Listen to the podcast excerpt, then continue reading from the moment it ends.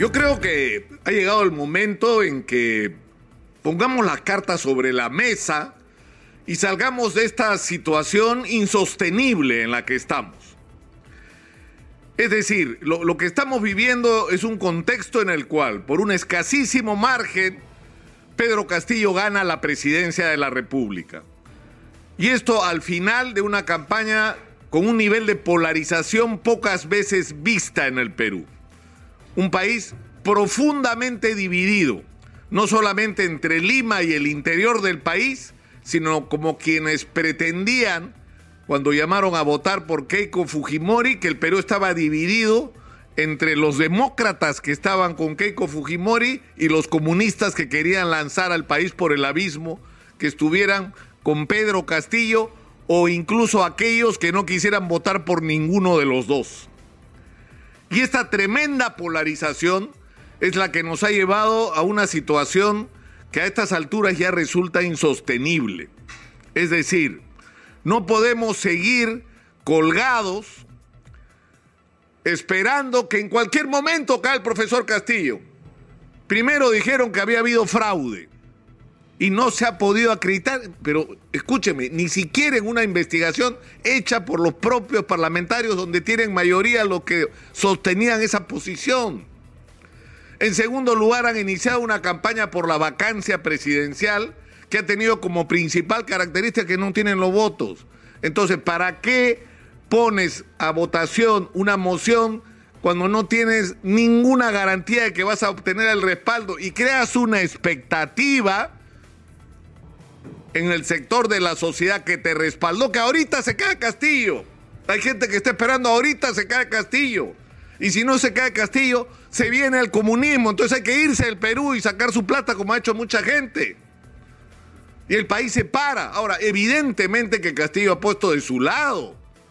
Con un gobierno con un nivel de ineficiencia pocas veces visto. Setenta y tantos ministros en poco más de un año. Es insólito. Es decir, las, las, autoridades, las empresas no se saben con quién relacionar porque empiezas a hablar con un ministro y ya te lo cambiaron. Es decir, tienes un proyecto de cualquier naturaleza, pero no sabes si tu interlocutor va a estar sentado en ese sillón dentro de cuatro semanas. Y junto con eso, las gravísimas denuncias de corrupción que involucran al entorno más cercano del presidente. Entonces, el problema es que en este contexto todos tenemos que poner de nuestro lado para salir de esta parálisis que nos está haciendo daño y le está haciendo daño sobre todo a los más vulnerables. Yo creo que la gente no escucha lo que tienen en sus manos algún nivel de responsabilidad, lo que está ocurriendo en la sociedad. O sea, el que no venga la inversión minera, que esté prácticamente parada, pese a la extraordinaria noticia de que Yabeco, que todo el mundo ha ocultado, ¿ah? no ha existido. 5.500 millones de dólares están invirtiendo en Moquegua con Queyabeco. 5.500 millones de dólares. Es el proyecto más grande del Perú.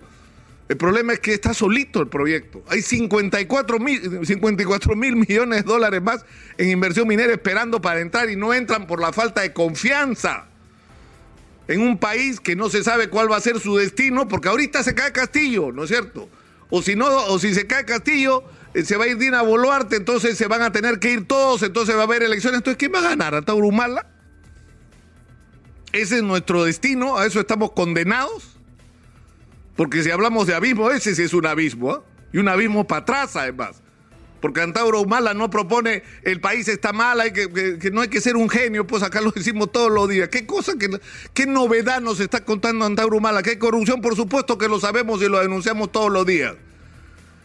Que se manejan mal los recursos, pues por supuesto. Y su hermano, al quien él hizo presidente, por el cual él hizo campaña 15 años o 12 años, es uno de los responsables de que estemos como estamos porque Antauro Humala también es responsable de lo que hizo su hermano.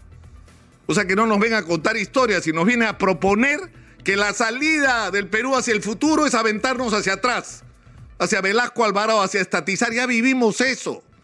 Y ya vivimos las consecuencias en términos económicos, sociales, políticos.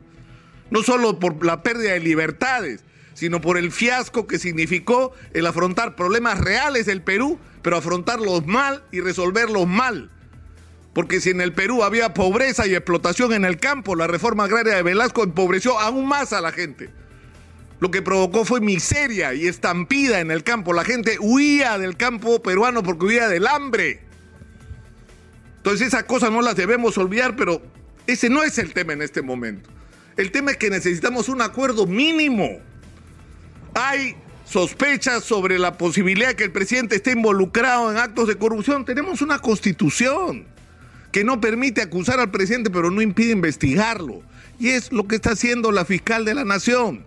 Y la fiscal debe llevar esa investigación con responsabilidad, con serenidad y libre de todo sesgo político. No escuchar a los políticos es lo que tiene que hacer la fiscal de la nación y hacer su trabajo con una perspectiva puramente técnica. Y en algún momento nos dará sus conclusiones y el Congreso tendrá que decidir qué se hace con esas conclusiones y los ciudadanos también. Porque los peruanos hemos probado lo que podemos hacer cuando estamos molestos con nuestros políticos. Pero mientras tanto, ¿qué? El país no puede estar parado, tiene que haber un encuentro entre el Ejecutivo y el Congreso. Rafael López Aliaga ha dicho esta semana acá en Exitosa, en una entrevista que yo he agradecido porque ha sido la primera que le ha dado algún medio de comunicación, pero ha dicho algo con lo que yo no estoy de acuerdo. Es decir, uno puede tener diferencias, uno puede incluso pensar que el presidente debería renunciar, irse o ser vacado pero mientras tanto es el presidente. Y Rafael López Aliaga es el alcalde de Lima, que gobierna la tercera parte de la población. Tiene que haber un entendimiento, no entre las personas de Rafael López Aliaga y Pedro Castillo, sino entre las instituciones de la Municipalidad de Lima y el gobierno, en función de los intereses de la sociedad, de los ciudadanos. Entonces no podemos seguir esperando. No podemos seguir congelados porque eso nos hace daño a todos. A todos. Y juega para los enemigos de la democracia, para los que quieren demostrar que esto no tiene salida. Y además tenemos que entender que el ser parte de la democracia supone el aceptar que la manera de ascender al poder, la manera de conquistar el gobierno es a través de los votos, a través de ir a elecciones a través de constituir partidos o movimientos que ofrecen sus alternativas y donde la mayoría es la que decide quién gobierna y quién decide y donde se respetan los derechos de la minoría. Eso es la democracia. La democracia no es se define en función de diferencias ideológicas y hay una cosa final que es el respeto a las reglas de juego. No se puede pretender como se está haciendo ahora acomodar las reglas de juego en función a la circunstancia política, porque eso es perder de vista el sentido de las instituciones que deben estar construidas para el largo plazo, no para el momento. No voy a cambiar el tema de la cuestión de confianza para que Castillo no pueda usar eso en contra mía. No puedo modificar los votos para vacar al presidente porque en este momento lo necesito. ¿Y qué va a pasar con el próximo gobierno? Vamos a volver a retroceder a las reglas anteriores. Es decir, no puede ser que sigan en esto y no puede ser finalmente que se desconozca la legitimidad de nuestras autoridades electorales. O sea, resulta patético que el mundo entero reconozca y felicite lo que son las instituciones electorales en el Perú y haya quienes cuestionen la legitimidad de esas autoridades en el propio país. El problema es que en este momento ha ocurrido lo mismo pero al revés. Es decir, no solo fue PPK, fue también en el caso de Pedro Castillo que ganó por poquísima votación la elección, pero la ganó. Porque tuvo más votos, porque eso es lo que determina quién gana una elección. Bueno, ahora fue Rafael López Aliaga, pues. ¿Por cuántos votos ha ganado? ¿Por 45 mil, 50 mil, 52 mil? Es una diferencia insignificante, pero sin embargo él ha ganado.